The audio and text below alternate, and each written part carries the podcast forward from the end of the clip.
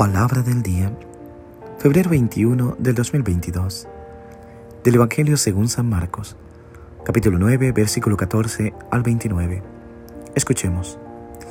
En aquel tiempo, cuando Jesús bajó del monte y llegó al sitio donde estaban sus discípulos, vio que mucha gente los rodeaba y que algunos escribas discutían con ellos. Cuando la gente vio a Jesús, se impresionó mucho y corrió a saludarlo. Él les preguntó, ¿de qué están discutiendo? De entre la gente uno le contestó, Maestro, te he traído a mi hijo que tiene un espíritu que no lo deja hablar. Cada vez que se apodera de él, lo tira al suelo y el muchacho echa espumarajos, rechina los dientes y se queda tieso.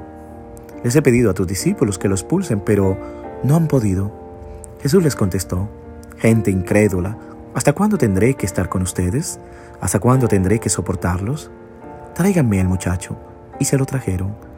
En cuanto el espíritu vio a Jesús, se puso a retorcer al muchacho, lo derribó por tierra y lo revolcó, haciéndolo echar espumarajos. Jesús le preguntó al padre, ¿cuánto tiempo hace que le pasa esto? Contestó el padre, desde pequeño, y muchas veces lo ha arrojado al fuego y al agua para acabar con él. Por eso, si algo puedes, ten compasión de nosotros y ayúdanos. Jesús le replicó, ¿qué quieres decir eso de si puedes? Todo es posible para el que tiene fe. Entonces el padre el muchacho exclamó entre lágrimas, Creo, Señor, pero dame tú la fe que me falta. Jesús al ver que la gente acudía corriendo, reprendió al espíritu inmundo diciéndole, Espíritu mudo y sordo, yo te lo mando, sal de él, y no vuelvas a entrar en él. Entre grito y con convulsiones violentas salió el espíritu. El muchacho se quedó como muerto, de modo que la mayoría decían que estaba muerto. Pero Jesús lo tomó de la mano, lo levantó y el muchacho se puso de pie.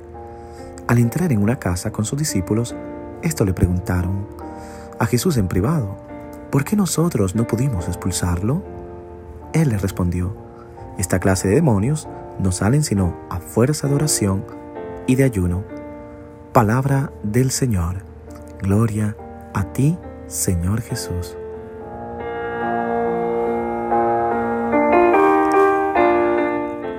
¿Qué tal mis queridos hermanos y hermanas? Estamos iniciando una nueva semana y pido a Dios que te acompañe en cada uno de los propósitos que tienes. Te pido que tengas fe, que vivas con esperanza, que vivas en el amor que Dios te da. Pido a Dios te ayude en cada una de tus ilusiones, en cada problema que estás viviendo, en cada dolor que estás sintiendo, en cada enfermedad que estás padeciendo. Pero que sea Dios estando contigo.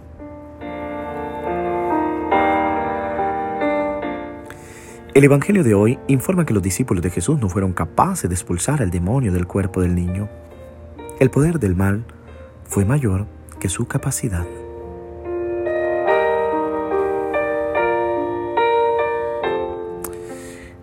Al bajar del monte de la transfiguración, Jesús encuentra mucha gente alrededor de los discípulos. Un padre estaba desesperado, es lo que narra el Evangelio de hoy, pues un espíritu mudo se había apoderado de su hijo. Con muchos detalles, Marcos describe la situación del muchacho poseído, la angustia del padre, la incapacidad de los discípulos y la reacción de Jesús.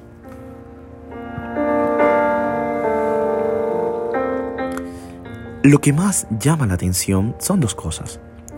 Por un lado, la confusión y la impotencia de la gente y de los discípulos ante el fenómeno de la posesión. Y por el otro, el poder de Jesús y el poder de la fe en Jesús, ante la cual el demonio pierde toda influencia. El padre había pedido a los discípulos que expulsara el demonio del muchacho, pero ellos no fueron capaces. Jesús se impacientó y dijo, oh generación incrédula, ¿hasta cuándo estaré con ustedes? ¿Hasta cuándo tendré que soportarlos? Traerlo. Jesús pregunta al respecto de las dolencias del muchacho. Por la respuesta del padre, Jesús se entera de que el muchacho desde pequeño tenía una enfermedad grave que lo ponía en peligro de vida. El padre pide, si algo puedes ayudarnos, compadécete de nosotros. Esta frase del padre expresa la situación bien real de la gente. Tiene fe, está sin condiciones para resolver los problemas, pero el tercero tiene mucha buena voluntad para acertar.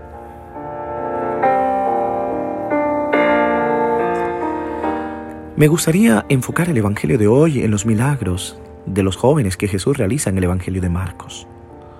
Cuando Jesús trata con los jóvenes, a menudo los encuentra en dificultades. Incluso podemos ver el caso de la hija de Jairo ya dormida en el sueño de la muerte. Hoy conoce a un chico poseído por un espíritu mudo. Más allá de cualquier interpretación de los espíritus mudos en el Nuevo Testamento, ciertamente podemos decir que lo que, está, lo que esta realidad pertenece al mundo adolescente de todos los tiempos. Es decir, que este joven, mm, poseído por un espíritu mudo, representa a los jóvenes también de hoy.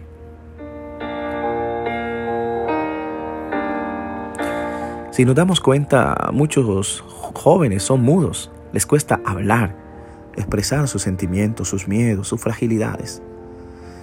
Hoy la pantalla del internet, del computador, del celular les da una buena mano para esconderse aún más detrás de las máscaras de una palabra dicha por el chat o publicada en las redes sociales o una foto tocada o retocada ingeniosamente y publicada para decir exactamente quiénes no son.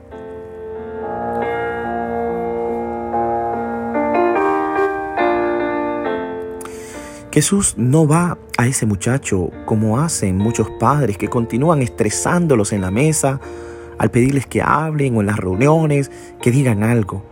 Es precisamente la manera de hacer que se cierren más. Y tal vez entonces ese mismo muchacho, debido a que es incapaz de superar esta frustración adicional de la incapacidad de hablar, incluso se lastima a sí mismo. ¿Qué hizo ese chico del Evangelio? A menudo se tiraba al agua y también al fuego.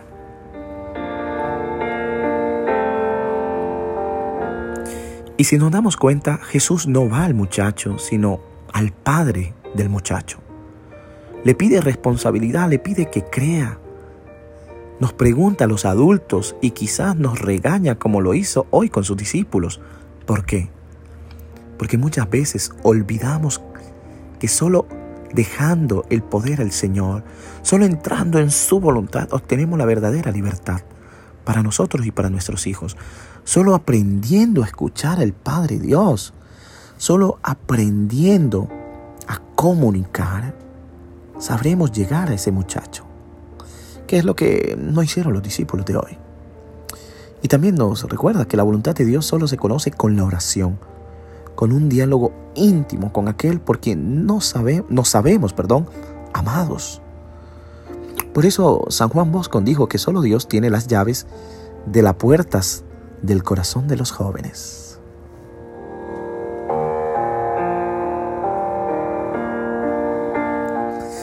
En resumen, mis queridos hermanos y hermanas, un padre pide, con confianza y humildad, curar a su hijo atormentado por una grave enfermedad, considerada como una posesión diabólica. Jesús interviene con su bondad y su poder después de que los discípulos fracasaran en su intento de liberar al muchacho porque tenían poca fe. Jesús toma al joven de la mano y lo hace resucitar a una nueva experiencia.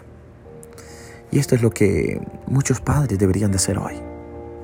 Tomar de la mano ir al corazón de sus hijos, al dolor que están pasando y darles una vida nueva.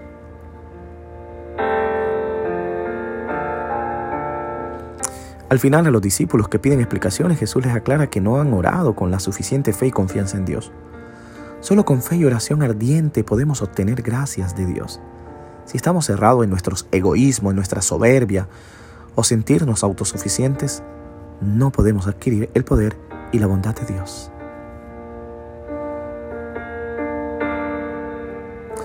Creo que hoy pedimos a Dios como el Padre del niño enfermo que aumente nuestra fe, a menudo débil y defectuosa, para abrir nuestro corazón a la misericordia y a la compasión por todas las personas humanas, pero especialmente por muchos jóvenes que viven en silencio su dolor, que no saben cómo expresarlo por miedo, por miedo a ser arrojados al agua que los arrastra y los ahoga, de la depresión, de la tristeza, del rechazo, o al fuego que los quema, que son los insultos, el maltrato.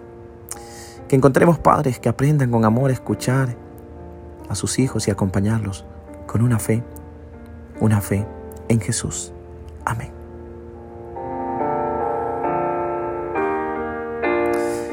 Que Dios te bendiga en el nombre del Padre, del Hijo y del Espíritu Santo. Amén. Te deseo un feliz día como siempre.